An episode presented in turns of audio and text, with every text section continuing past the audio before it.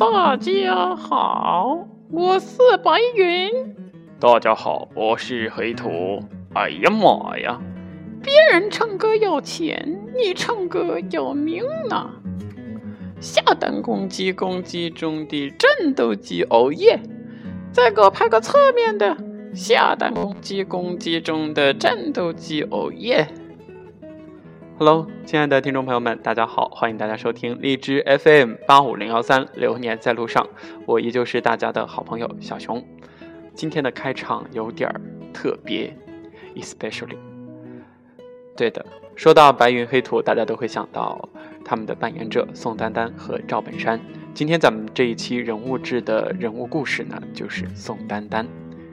宋丹丹之前炮轰过潘石屹，炮轰过春晚，炮轰过编剧，炮轰过张艺谋的老搭档张伟平，炮轰过前夫英达。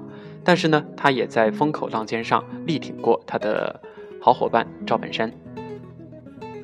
加上宋丹丹这一生的三次婚姻、四次恋爱，堪称她是一个敢爱敢恨的奇女子，这一点也不为过。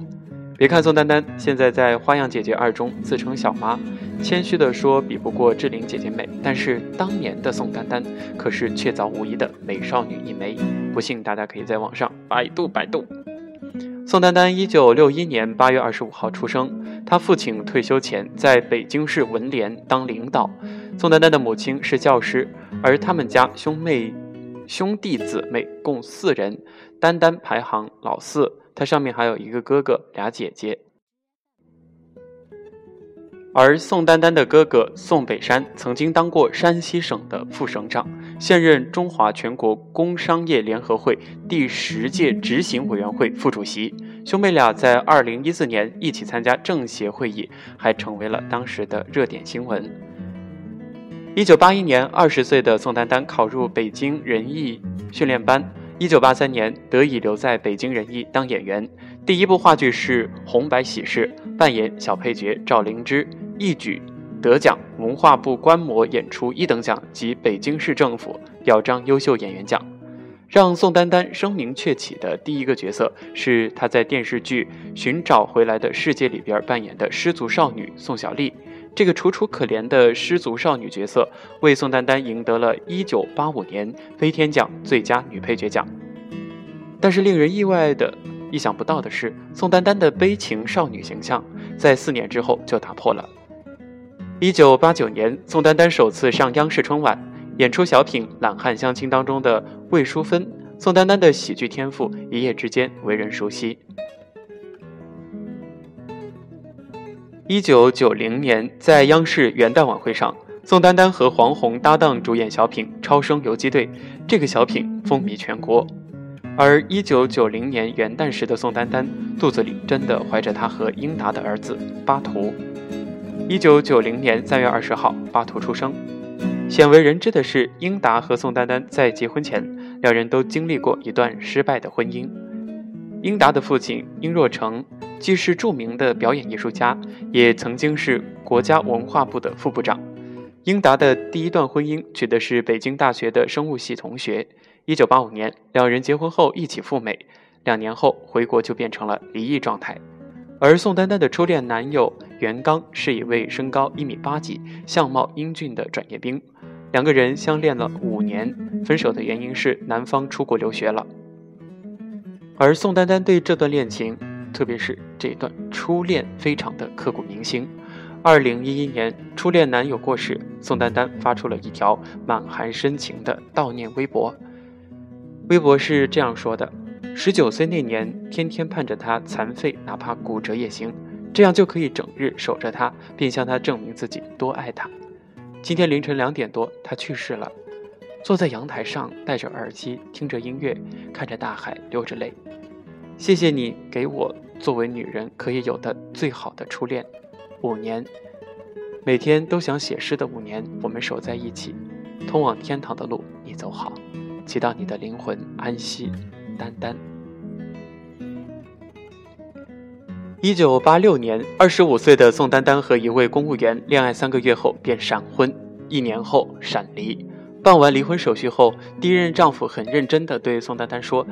将来，如果你有名了，在任何场合、任何情况下，都永远别提我的名字。宋丹丹也确实遵守了这个承诺。离婚不久，她在工作中就认识了英达，给北京人艺排练新话剧《纵火犯》。之后，两人便恋爱两年，于一九八九年七月十三号，两个人登记结婚。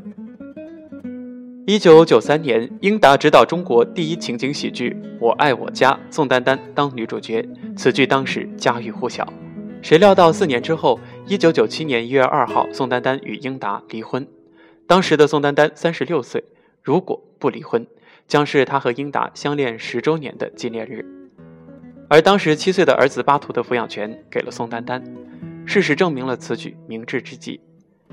因为英达对巴图的嫌恶、嫌恶已经到了极点，跟宋丹丹离婚后的十几年，从未见过这个儿子。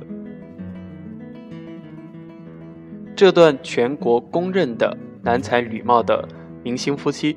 离婚原因当时众说纷纭，在十年后披露宋丹丹的自传《幸福深处》，英达和宋丹丹两人都有婚外恋，导致了十年婚姻终结了。宋丹丹在《幸福深处》当中写道：“就在离婚当天，她也发现了英达婚外恋的证据。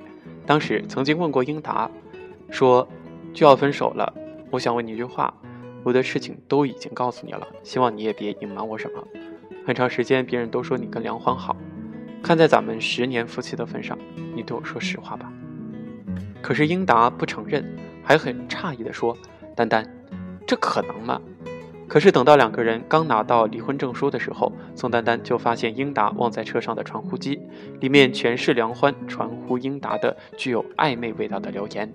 宋丹丹说：“这些都比较敏感，她写书的时候曾经犹豫过，因为害怕伤人，怕触及到某人。”宋丹丹的这段话引起了轩然大波。英达当时回应说：“闹剧。”他说当初和宋丹丹离婚时，曾经约好不把离婚的真正原因告诉媒体，但是宋丹丹后来却在他的书里提到了两人离婚的原因。